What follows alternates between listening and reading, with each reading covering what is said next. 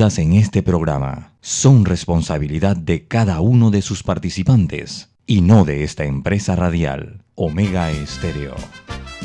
Son las 7 y 30 de la mañana, hora de un buen café y hora de Infoanálisis, el programa de información y análisis más profundo y actualizado de Panamá.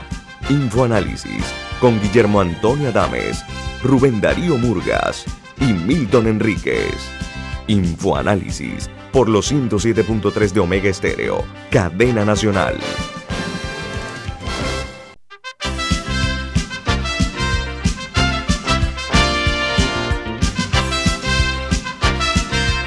Señoras y señores, muy buen día. Bienvenidos a otra edición de Infoanálisis, un programa para la gente inteligente. Hoy es 14 de septiembre del año 2021 Infoanálisis es presentado por...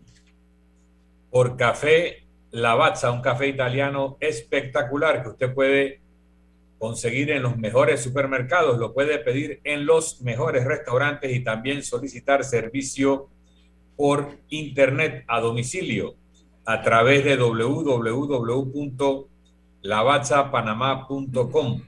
Café Lavazza, un café para gente inteligente y con buen gusto presenta Infoanálisis. Usted puede escuchar los comentarios, los análisis de Infoanálisis en la frecuencia de Omega Estéreo a nivel nacional 107.3 y 107.5, 107.5 en toda la región de Azuero.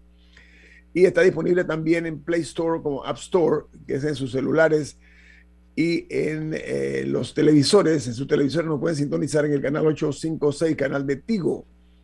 Y en sus celulares y computadoras eh, nos pueden ver en video y escucharnos por Facebook Live en la cuenta de Omega Estéreo. Y el programa queda colgado en YouTube para que usted pueda ver el programa de ayer, de hace una semana, de hace un mes, hace seis meses, todos están ahí colgados en YouTube.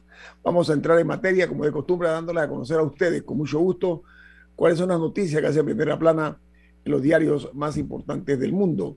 Comienzo en Argentina, porque dicen que aumenta la tensión en el gobierno del presidente Fernández y está resistiendo hasta ahora la presión kirchnerista para que cambie el gabinete tras la agria derrota que sufrieron en las elecciones.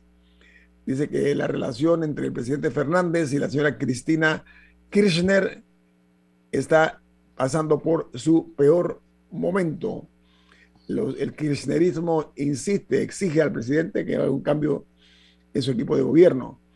Los, la otra noticia se genera en Grecia porque el gobierno de este país ha informado que no está dispuesto a que Grecia se convierta de nuevo en un santuario como ocurrió con la crisis generada eh, por la guerra en Siria. Y eh, están eh, anunciando que Grecia se está blindando ante el éxodo afgano, personas que están saliendo en franca huida de Afganistán. Por otra parte, los diarios de los Estados Unidos, con mucho gusto se los vamos a conocer cómo titulan. El Washington Post, su principal noticia arriba dice, el rechazo del Partido Republicano al mandato de vacunación del presidente Joe Biden genera preocupación por otras directrices. Los líderes republicanos han declinado decir si piensan que los requisitos por las escuelas, el ejército y las empresas deberían ser eh, revertido, generando eh, preocupación entre eh, los expertos en salud pública de que las eh, vacunas se están politizando. Mientras el diario The New York Times titula, el plan de los demócratas de imponer impuestos a los ricos deja a grandes fortunas intactas. Dice que la propuesta para pagar eh, por billones de dólares en inversión social deja ganancias y herencias bastante intactas, enfocándose en vez en ingresos, pero se quedó corta en cambios requeridos para impactar las fortunas de magnates como por ejemplo Jeff Bezos, eh, dirigiéndose eh, meramente tras los ricos que a los eh, famosamente ricos.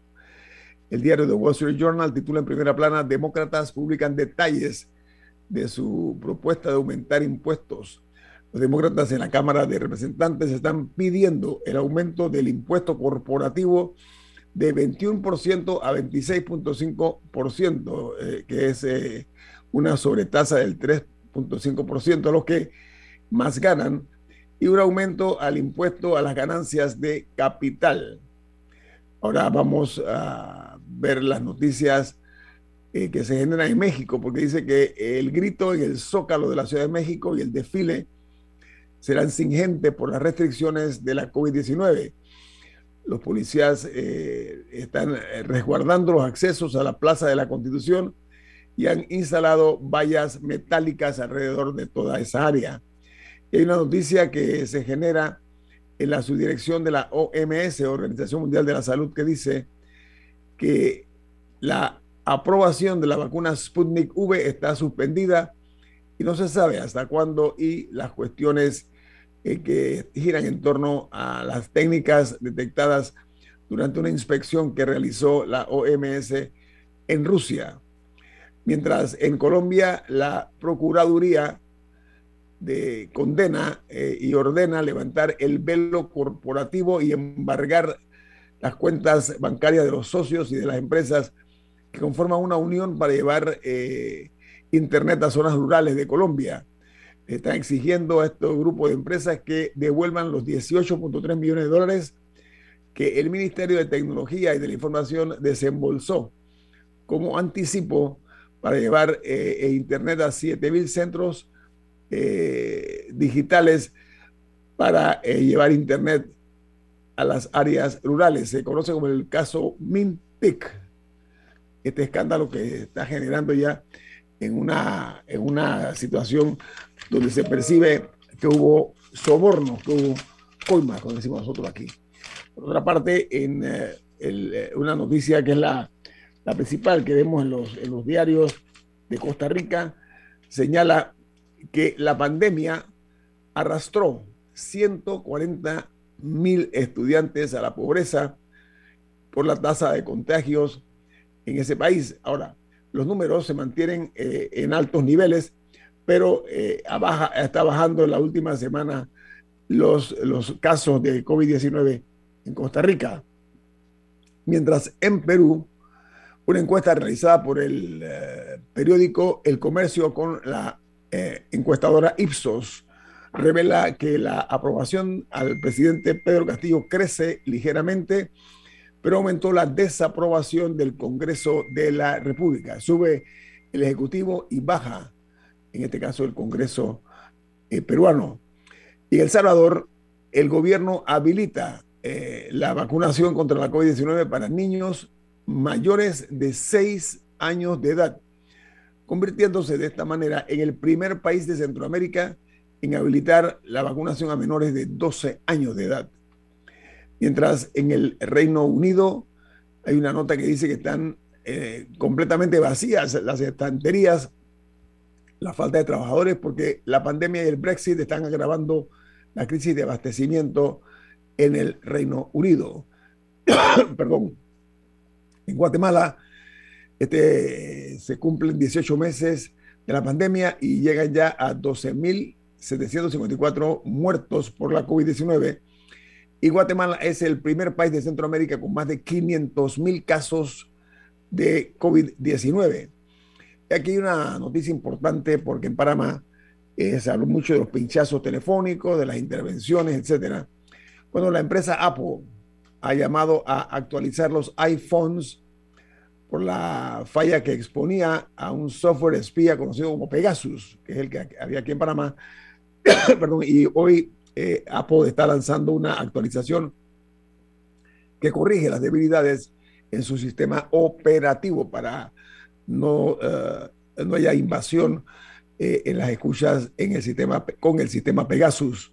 No, y lo interesante es que el, el software maligno, porque no sé si llamarlo virus, no requería de ninguna acción por parte del dueño del dispositivo, porque muchas veces las cosas se envían en correos o en archivos que uno tiene que darle clic para que se infecte el, dispositivo. En este caso era, en inglés lo llaman un zero click, o sea que no requiere, aunque uno no cometa un error de, de cliquear algo que no debe, igual podía infectar los dispositivos, que es lo que lo hacía tan, tan llamativo. Sí, eso, eso eh, eh, es pues ya objeto y sujeto de una medida tomada por la, el gigante tecnológico Apple. Mucha atención a los usuarios del el iPhone. otra noticia de primera plana es que los Estados Unidos están las estanterías, perdón, ya dije el Reino Unido, perdón, en Uruguay anuncian que probablemente el mes de abril comenzará la venta en farmacias de marihuana para efectos de salud, con la mayor parte de THC en los paquetes, dice la nota. Eh, o, bueno, será eh, efectivo esto eh, a partir del mes de abril próximo. Por otra parte, en Chile, el ministro de Defensa confirma que la parada militar se va a realizar en forma presencial en el Parque O'Higgins. Van a desfilar cerca de 6.500 efectivos, pero esta marcha y este, este, desfile militar o parada militar se hará sin la participación del público, va a ser solamente los marchantes. Así que eh, eso desluce en alguna forma por, porque los propios eh, eh, oficiales y, soldados se sienten mucho mejor con la presencia de público, lógicamente para lucir sus habilidades. Mientras en Honduras hay una información producto de una investigación que se hizo que señala que en Honduras han muerto 213 taxistas o conductores de taxis por la COVID-19 y también hay una cifra importante que se ha registrado en cuanto a las embarazadas. Hay hasta el momento 98 mujeres embarazadas que han perdido la vida eh, víctimas de la COVID-19. Eh, son 98 en total. Y la otra noticia paralela importante en el país, en, Honduras, es que extienden el toque de queda hasta el 19 de septiembre en ese país.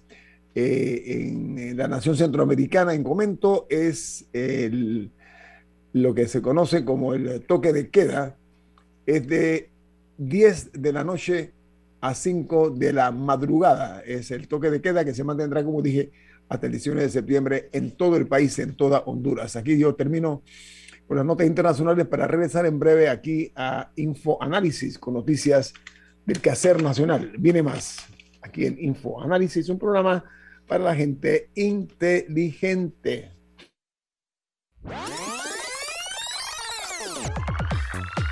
Omega Stereo tiene una nueva app. Descárgala en Play Store y App Store totalmente gratis. Escucha Omega Stereo las 24 horas donde estés con nuestra nueva app.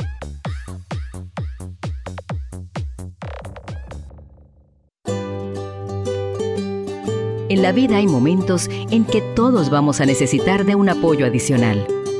Para cualquier situación, hay formas de hacer más cómodo y placentero nuestro diario vivir. Sea cual sea su necesidad, en Hogar y Salud los apoyamos haciéndole la vida más fácil, porque contamos con la experiencia necesaria para recomendarle lo que usted necesite. Recuerde, Hogar y Salud les hace la vida más fácil. Visite nuestras nuevas sucursales en Villa Zaita al lado del Super 99 y en Cativa Colón al lado del Super Extra. Estamos abiertos en todas nuestras sucursales del país y le hacemos su entrega de forma gratuita en Panamá Centro. Para mayor información, puede consultar en Instagram y Facebook. Ya viene InfoAnálisis, el programa para gente inteligente como usted.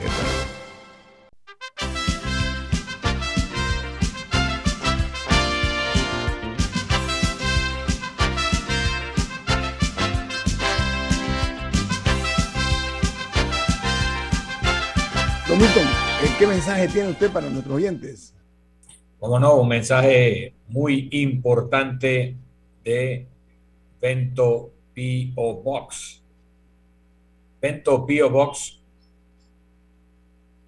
es la forma más segura y confiable para traer sus compras por Internet, con una tarifa aérea de hasta 1,95 por libra y tarifa marítima de hasta 1,50 por libra con entrega gratis. Además, puede hacer seguimiento en vivo de sus pedidos en la app de Bento P.O. Box. Puede llamar al 62 55 42 85 62 55 42 85 Vento Pio Box Vento con B de veloz.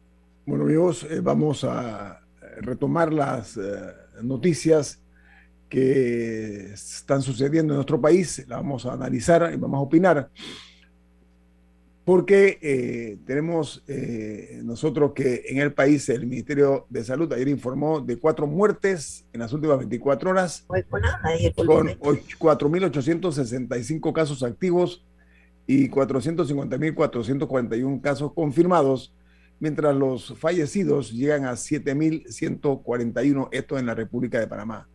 Vamos a establecer contacto entonces con nuestra invitada esta mañana aquí en Infoanálisis porque hoy eh, se va a, realizar una marcha pacífica de protesta por la manera eh, inconsulta en que los diputados pretenden eh, imponer una serie de, de, acciones que lo que van a redundar es en desmedro de los mejores intereses de los panameños, incluido el derecho a opinar y a estar informados, entre otras cosas.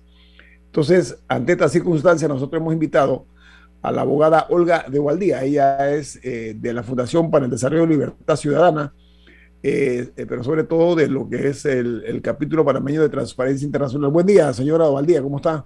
Buenos días, Guillermo.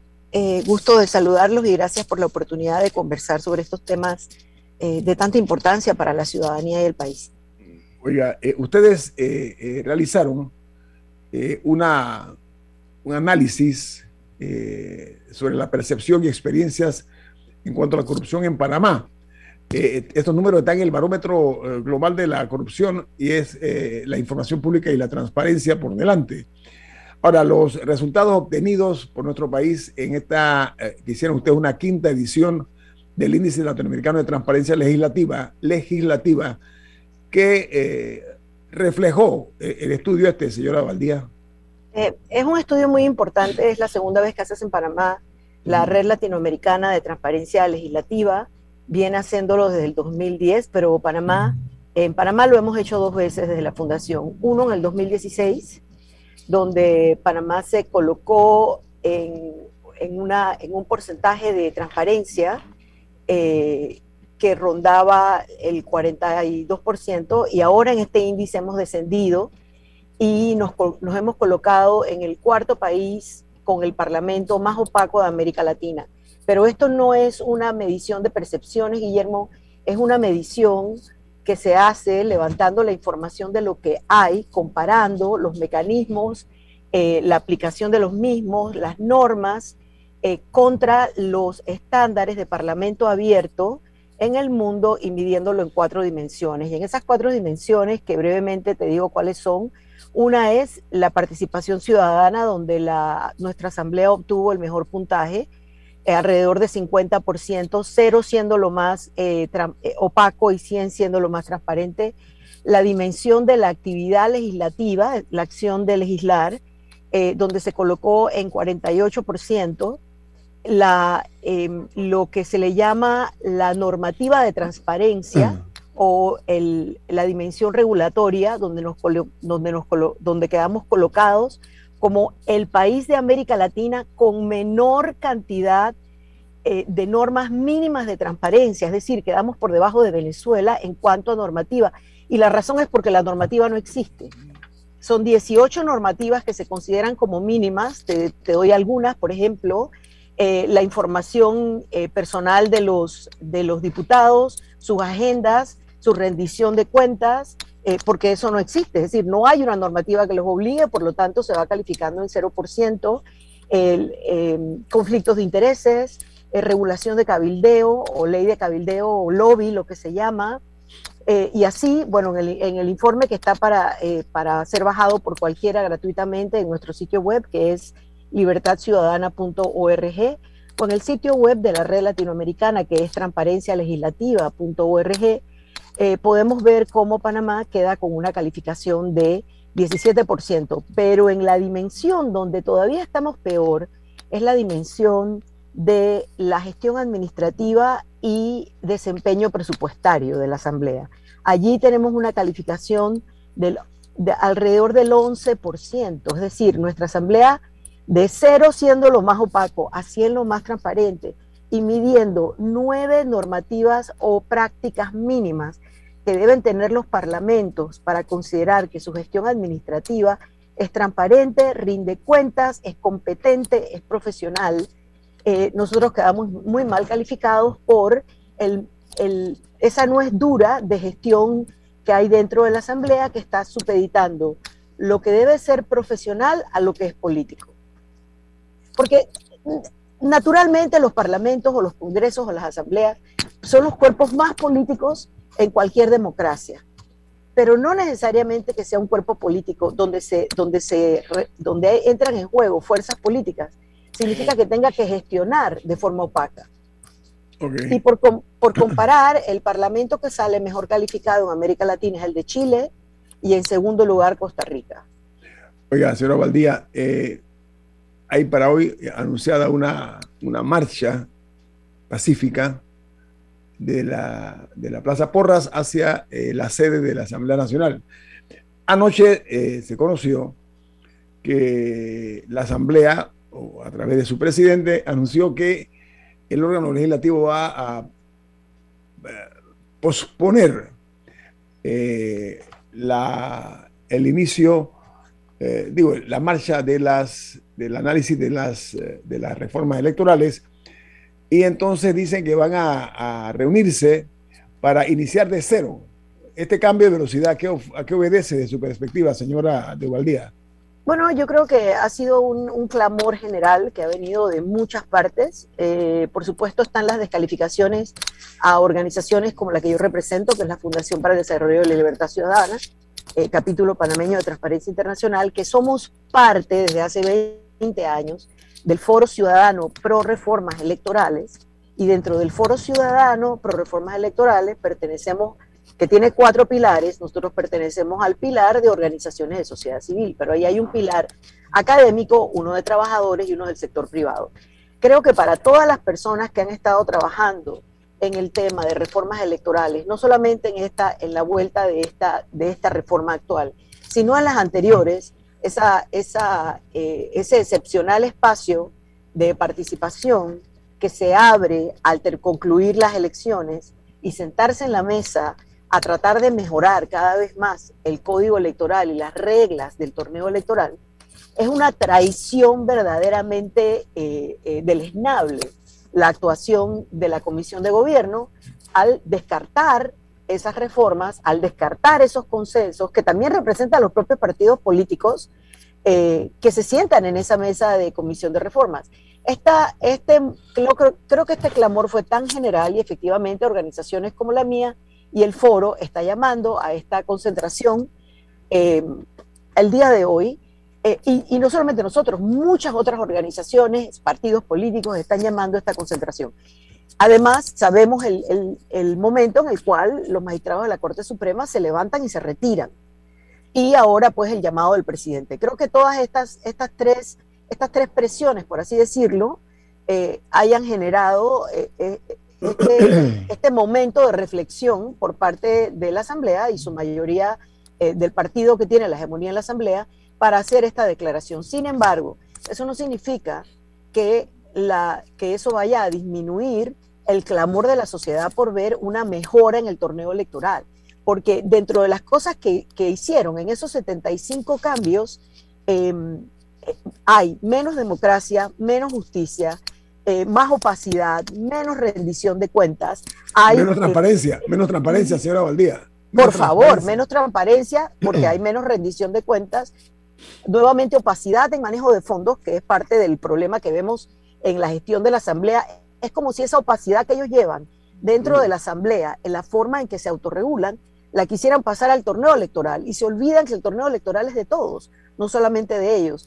Eh, lesiones graves y profundas a la libertad de expresión y, entre las pudiéramos clasificar lo que hicieron en ese primer debate y ese segundo debate en normas que desmejoraron, que eran parte del código electoral del 2017, eh, eh, normas que sencillamente eliminaron de un plomazo y normas que han rechazado, que vienen en el código nuevo o en la propuesta nueva de código, que mejoran el entorno electoral. Entonces no es solamente rechazar las mejoras, sino desmejorar lo que había. eh, el sentir general de la ciudadanía y también del foro es que deben respetarse esas normas que mejoran el torneo electoral. Así que con decir regresamos a cero, realidad ellos han demostrado con sus acciones que eso no es garantía para pensar que eso significa eh, que no vamos a volver a enfrentar una situación como la que se enfrentaron en estas dos semanas. Hay que hacer un verdadero cambio de gestión eh, en, cómo, en cómo ellos piensan que pueden. Eh, y, y, yo te voy a decir algo, Guillermo.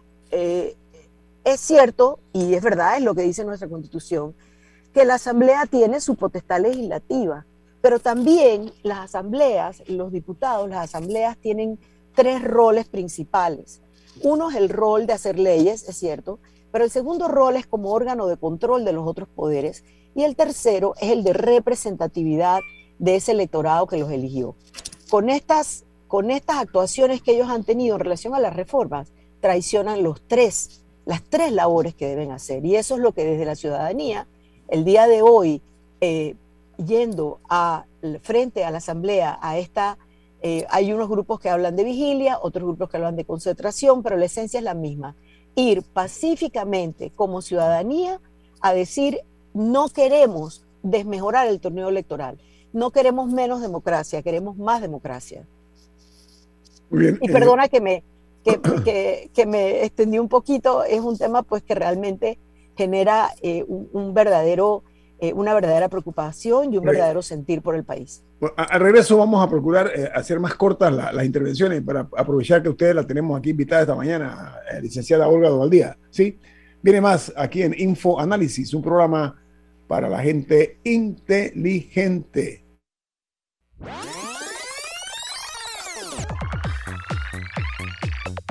Omega Stereo tiene una nueva app. Descárgala en Play Store y App Store totalmente gratis. Escucha Omega Stereo las 24 horas donde estés con nuestra aplicación 100% renovada. Si nos cansamos de la rutina, inventamos una mejor. Con Claro es posible. Activa tu super pack de 5 balboas por 7 días que incluye un gigabyte para compartir, ilimitada y minutos ilimitados. Actívalo en miclaro.com.pa. Claro que es posible. Promoción válida del 1 de julio al 31 de octubre de 2021. Para mayor información visita claro.com.pa. FID Cleaning Services Panamá, especialistas en limpieza comercial con más de 15 años de experiencia. Nuestro personal debidamente capacitado le atenderá todas sus necesidades. Utilizamos productos biodegradables. Nuestro plan de limpieza ofrece valores agregados como atención a gerencia, ejecutivos y nebulizaciones Llámanos al 360-3429 o escríbenos al 6302-9775. 6302-9775. Síguenos en nuestras redes sociales, arroba FYD Panamá. Ya viene InfoAnálisis, el programa para gente inteligente como usted.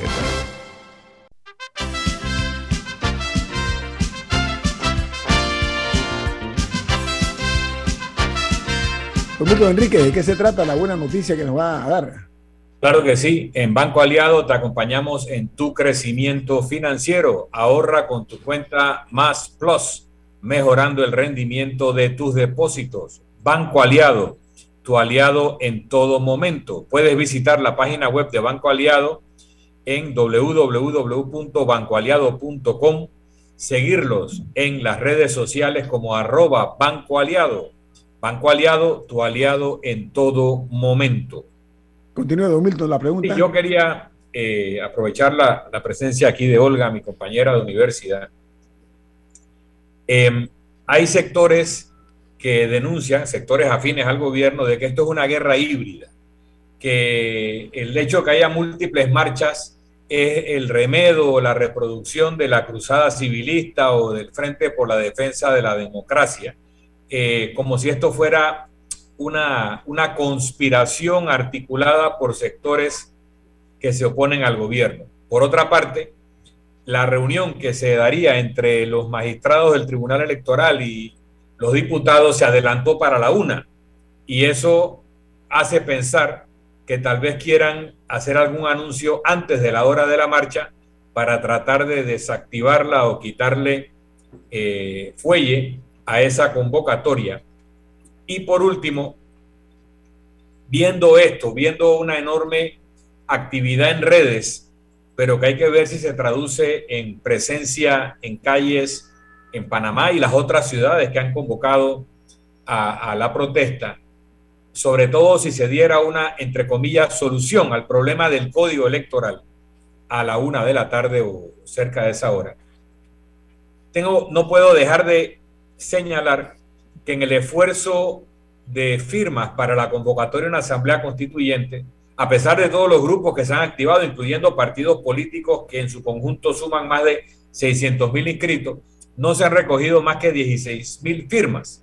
Yo decía que este, estas reformas o descuartizamiento de las reformas al Código Electoral eran una comprobación de que la Asamblea Nacional era incapaz de reformarse a sí misma, lo que daba pie a iniciativas como la Asamblea Constituyente Paralela para poder reformar verdaderamente el sistema político. Mi punto es si hoy nos daremos cuenta de que de verdad hay un sector mayoritario que le importa con estos temas, o es solamente aquellos que participan en redes y en programas eh, de, opinión pública como este, los que estamos preocupados, pero que la mayoría de la población es indolente ante eso que tú señalas o denuncias como un atentado a la democracia participativa.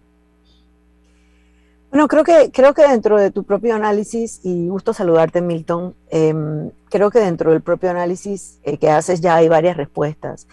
Eh, y creo que también no podemos aislarnos del contexto en que estamos, el contexto de la crisis sanitaria, social y económica, y que ahora pues hay que ponerla eh, en el orden al revés, la crisis económica, la crisis social que tenemos, el, miedo que hay por tantas cosas, el tema económico, em, el, momento de desempleo, el momento de falta de ingresos, el aumento de la, informalidad, que entiendo que del 45 pasamos al 55 em, eh, por ciento de informalidad, eso genera preocupaciones en la sociedad que no necesariamente pasan por estar preocupados de algo que va a ocurrir dentro de tres años.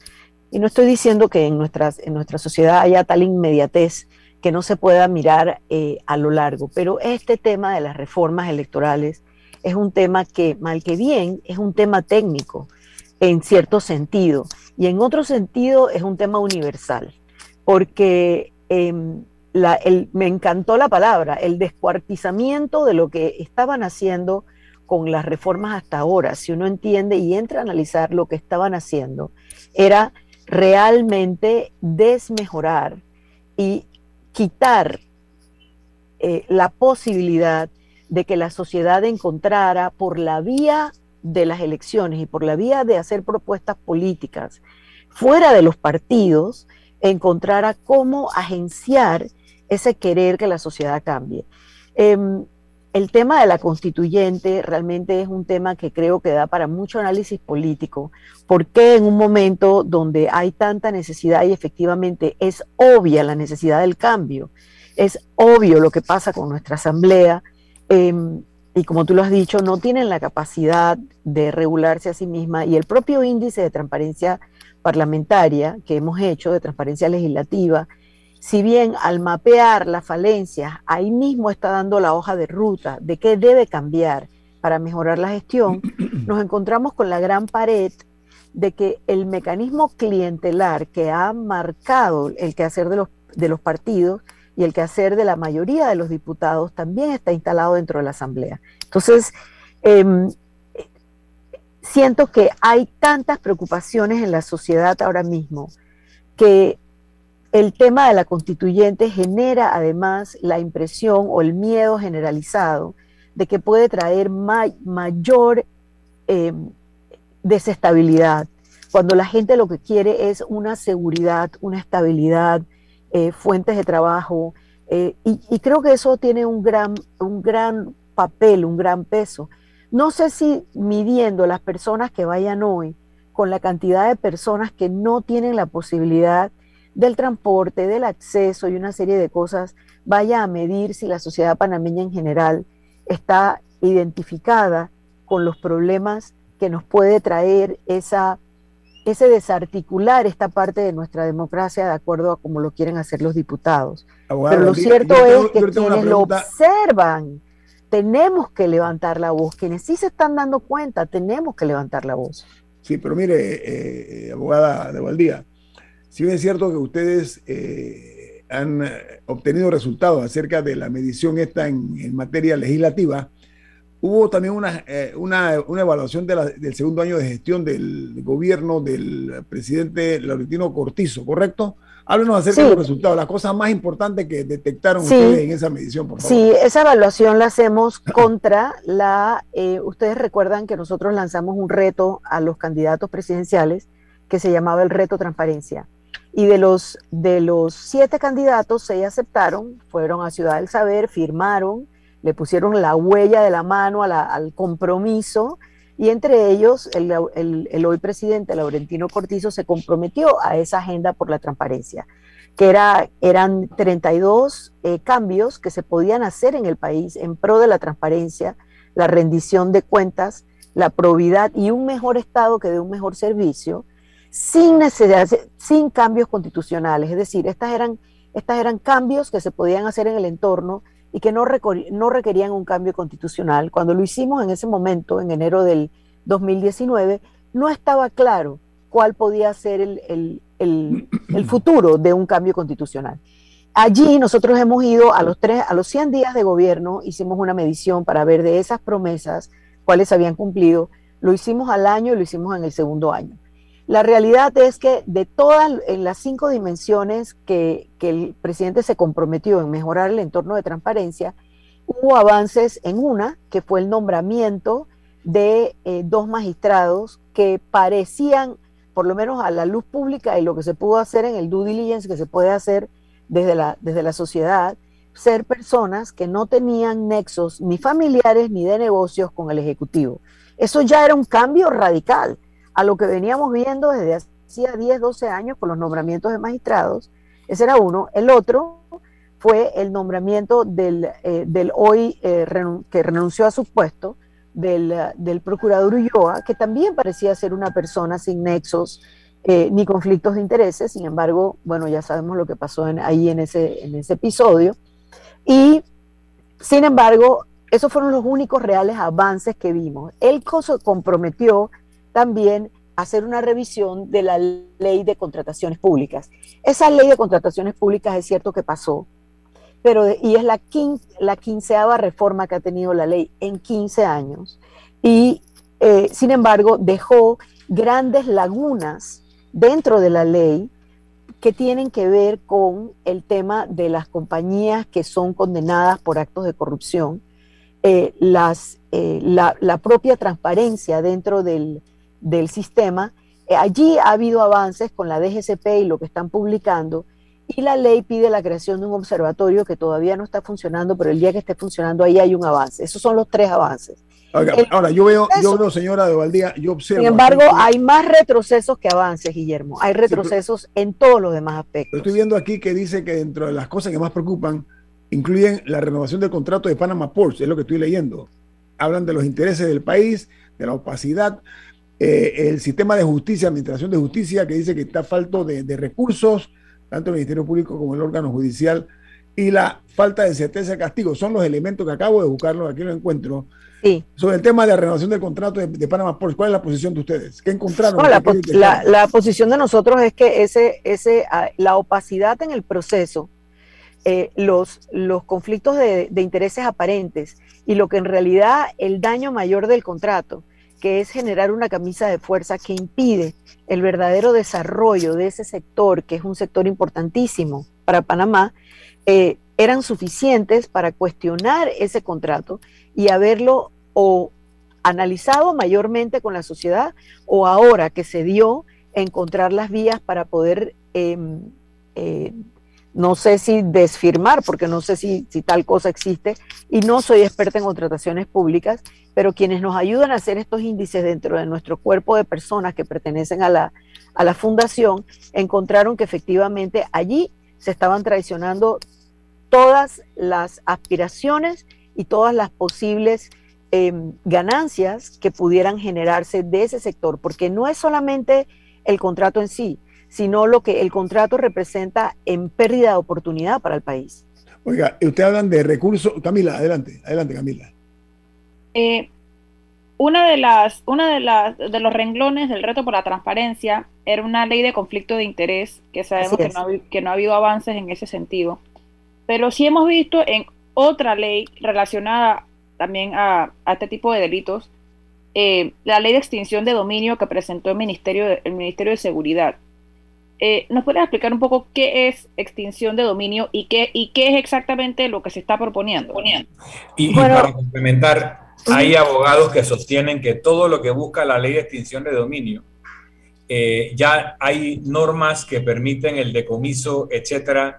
Por lo, por lo tanto, dicen que no es necesaria una ley de extinción de dominio para aplicar esas mismas medidas. medidas.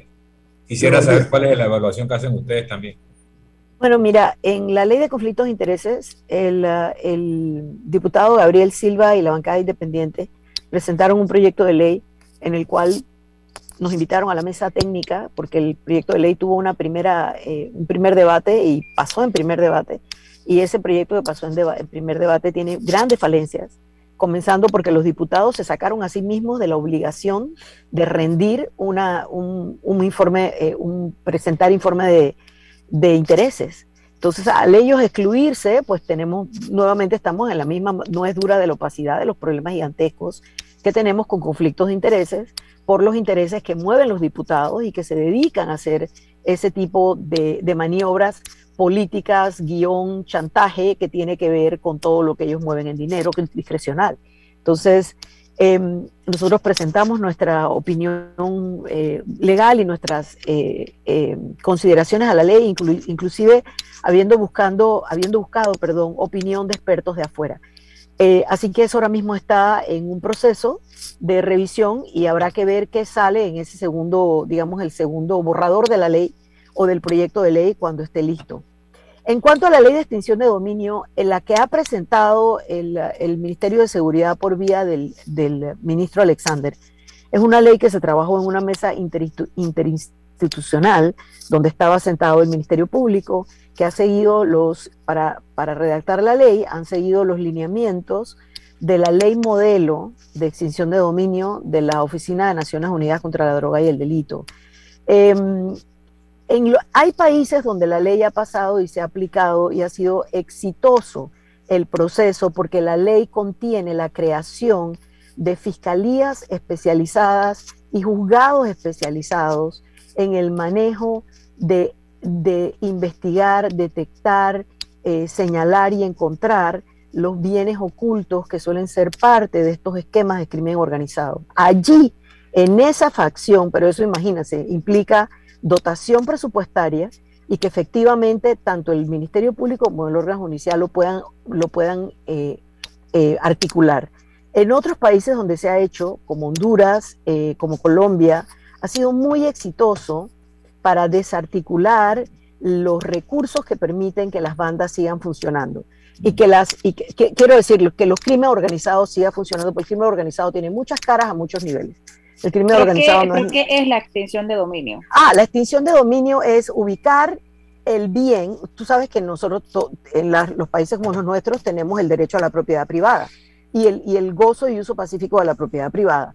Esta, esto lo que implica es que una vez identificados, eh, se, pueda, se pueda decomisar, pero no es nada más decomisar, es quitar la propiedad del bien e inmediatamente el Estado poder disponer de ella.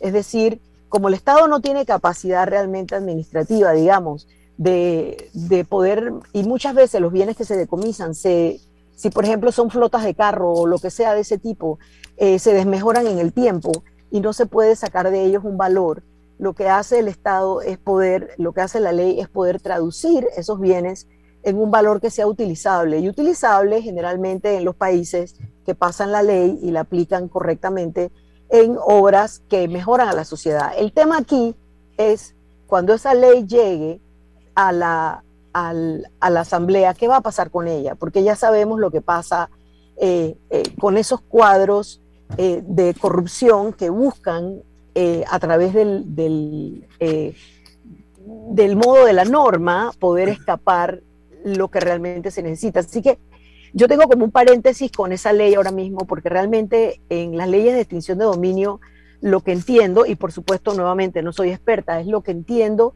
de conversar con colegas de otros países, de otros capítulos de Transparencia Internacional, con colegas de la, de, eh, la Oficina de Naciones Unidas contra la Droga y el Delito, em, que sí puede ser una herramienta en el proceso, pero la cosa está en cómo se aplica, quién la aplica, los recursos que se le van a dar para aplicarla y cómo se va a usar. Sí, no, un cambio comercial. Oiga, muchas gracias, señora Valdía. Gracias a ustedes. Hasta luego. Por favor, solo termino con llamando a la ciudadanía a que vaya hoy a expresar su sentir frente a la Asamblea. Cómo no. Vamos al corte comercial. Esto es Gracias, hasta Análisis, un programa para la gente inteligente. Omega Stereo tiene una nueva app. Descárgala en Play Store y App Store totalmente gratis. Escucha Omega Stereo las 24 horas donde estés con nuestra aplicación totalmente nueva. ¿Les suena esto? Ofertas, pedidos, facturas, órdenes de compra, entrega, contratos, recibos, etc. Los documentos importantes están ahí, en algún lugar. Ojalá supiera dónde y cómo encontrarlos cuando realmente los necesita, sin perder tiempo ha llegado la hora de la gestión documental electrónica. Los documentos se escanean y guardan digitalmente de forma automática y centralizada. Llámenos al 209-4997 para un demo sin compromiso. Solutexa, expertos en digitalización y gestión documental. Ya viene InfoAnálisis, el programa para gente inteligente como usted.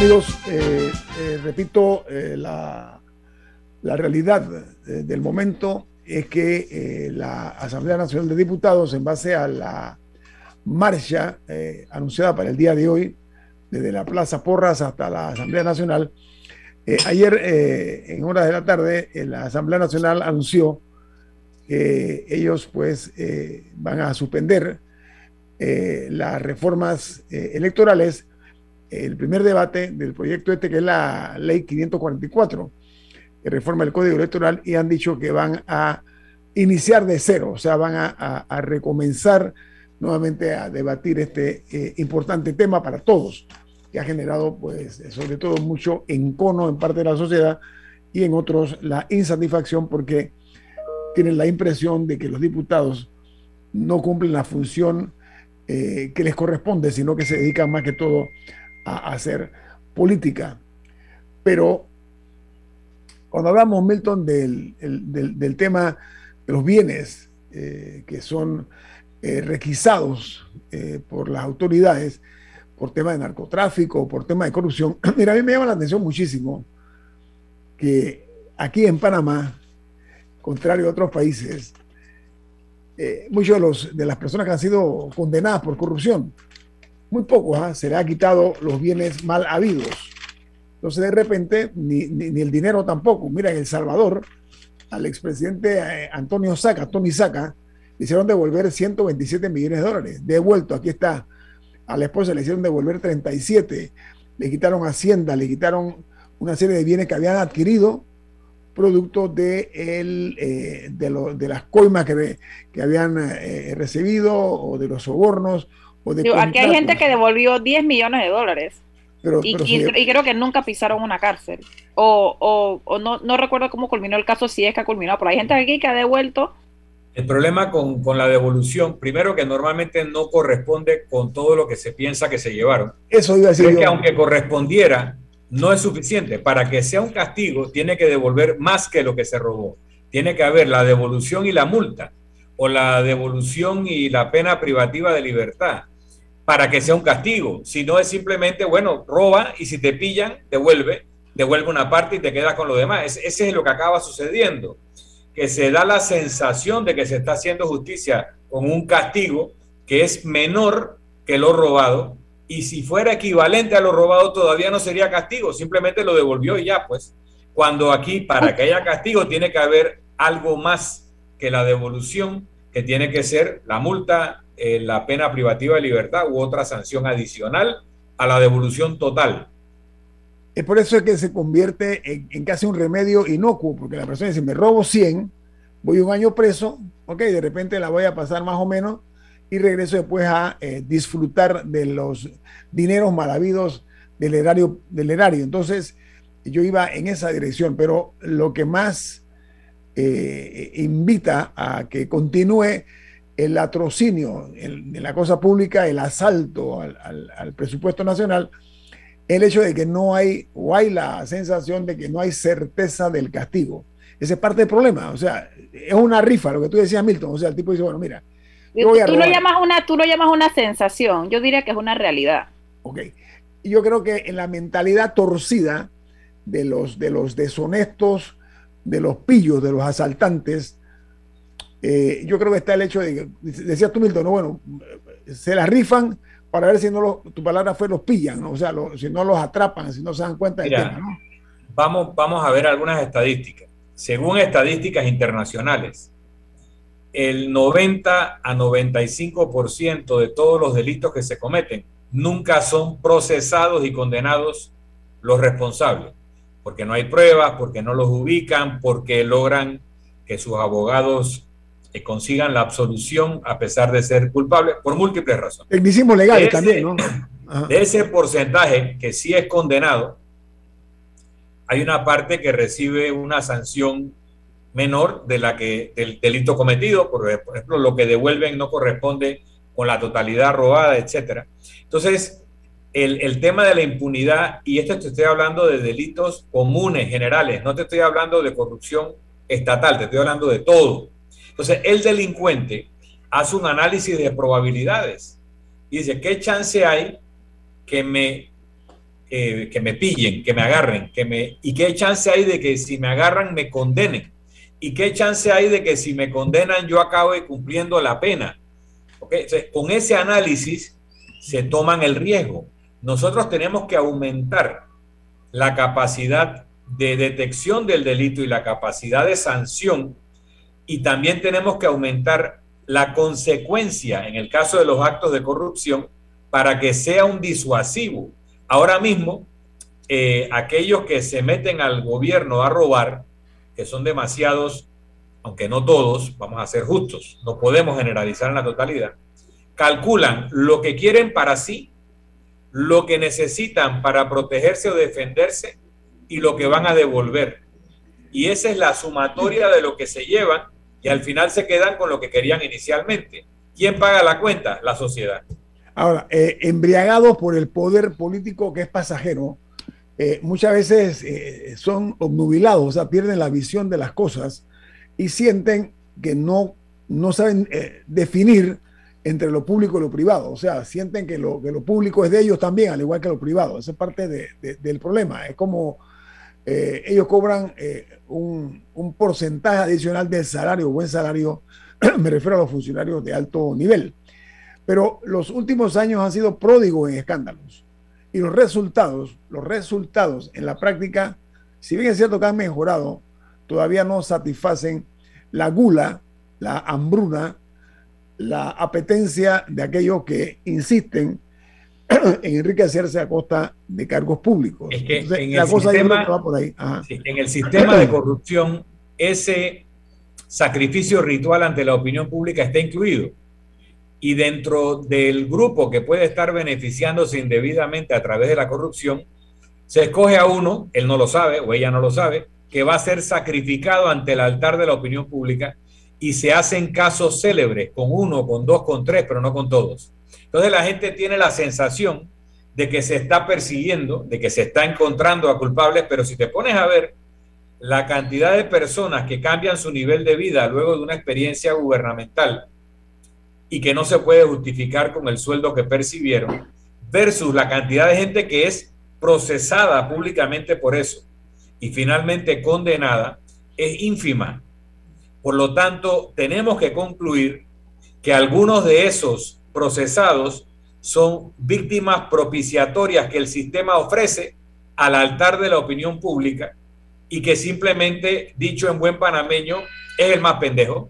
es ese que los, cómplices ofrecen y los apean y, dan la información para que la opinión pública se concentre en ese o esos casos y que finalmente eh, se sienta que ha habido justicia cuando el resto salió impune para su casa a disfrutar de los bienes maravillosos. Bien, eh, eh, lo que llaman la cleptocracia criolla se instala en el poder político para producir algunos ciudadanos inmensamente ricos, pero otros calamitosamente pobres. Esa es la diferencia. Que como eh, hacen de los cargos públicos, por ejemplo, es sabido que aquí se, va a hacer un proyecto de carretera, por poner un ejemplo, y los amigos del ministro de turno se enteran o son informados y entonces compran las tierras aledañas próximas a la carretera con el ánimo de que ese, ese eh, privilegio, ese beneficio, ellos van a sacarle provecho, por poner un ejemplo eh, muy clásico en este país, ¿no? Eh, contrataciones. En Panamá pasamos, o sea, perdimos la humildad. Ahora aquí todos son macroproyectos multimillonarios, eh, eh, proyectos faraónicos, que al final del día tenemos ahí una serie de, obras del Estado que son multimillonarias, que se las ha comido la opacidad.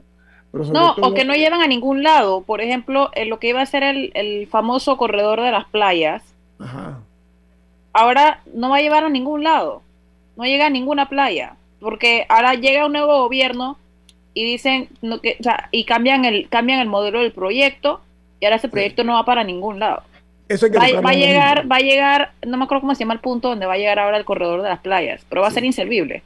O sea, todos estos años de tráfico en la pesa y va a ser inservible, no va a ser nada. Con los dinero enterrado en el suelo. Bueno, tenemos que irnos porque viene Álvaro Alvarado con su programa Sin Rodeos. Milton, ¿quién despide Infoanálisis? Nos vamos, pero lo hacemos disfrutando de una deliciosa taza del café Lavazza. Café Lavazza, un café para gente inteligente y con buen gusto. Despide Infoanálisis. Nuestro sentido de agradecimiento por acompañarnos esta mañana. Nos vamos. Y nos vemos. Mañana. Ha terminado el Infoanálisis de hoy. Lo esperamos mañana de 7 y 30 a 8 y 30 de la mañana para compartir la información y el análisis más profundo e ilustrado de Panamá. Infoanálisis con Guillermo Antonio Adames, Rubén Darío Murgas y Milton Enríquez. Infoanálisis por los 107.3 de Omega Estéreo, cadena nacional. En Mi Bus seguimos modernizando el transporte